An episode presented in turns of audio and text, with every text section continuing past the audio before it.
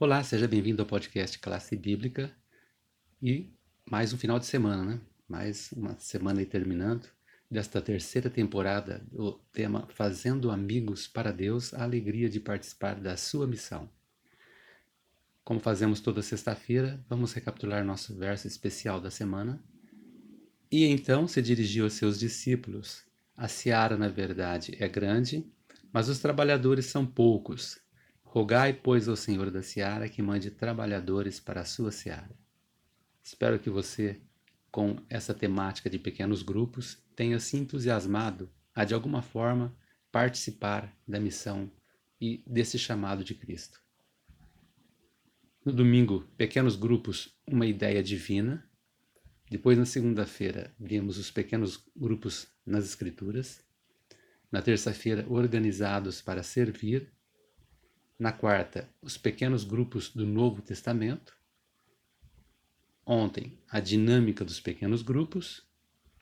E hoje, vamos ao nosso estudo adicional aqui, preparado pelo autor deste trimestre. Ele conta aqui que há muitos anos, uma pequena igreja na Europa definiu que precisavam fazer algo significativo para o Senhor. Ah, achavam ali que estava num momento de estagnação já há algum tempo, e o pastor e a comissão da igreja que estavam orando consideraram o que fazer, né? E depois de um determinado tempo ali de reflexão, decidiram que iam estabelecer um ministério de pequenos grupos.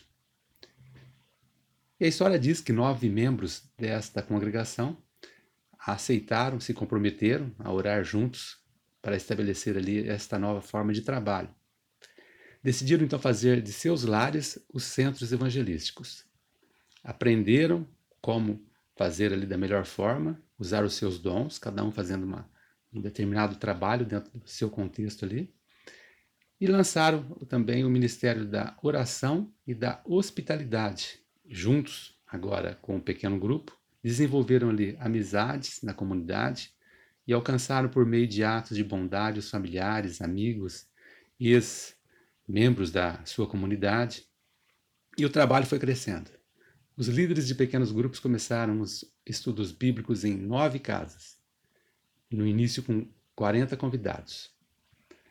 Ficaram impressionados de como o Espírito Santo foi atuando ali e abrindo aqui aspas, né? Isso a gente sempre observa. Primeiro você tem que tomar a atitude, começar a fazer a sua parte em seguida, com certeza, o Espírito Santo vai atuar.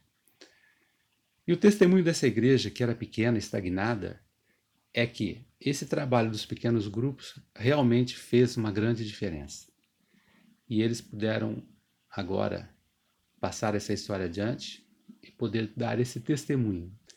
Que você se sinta entusiasmado a usar né, esse formato de pequenos grupos, para alguns células, mas o que importa é que você, de alguma forma, é, faça a sua parte, se envolva no trabalho e, acima de tudo, é, se alegre no Senhor por estar participando da sua missão.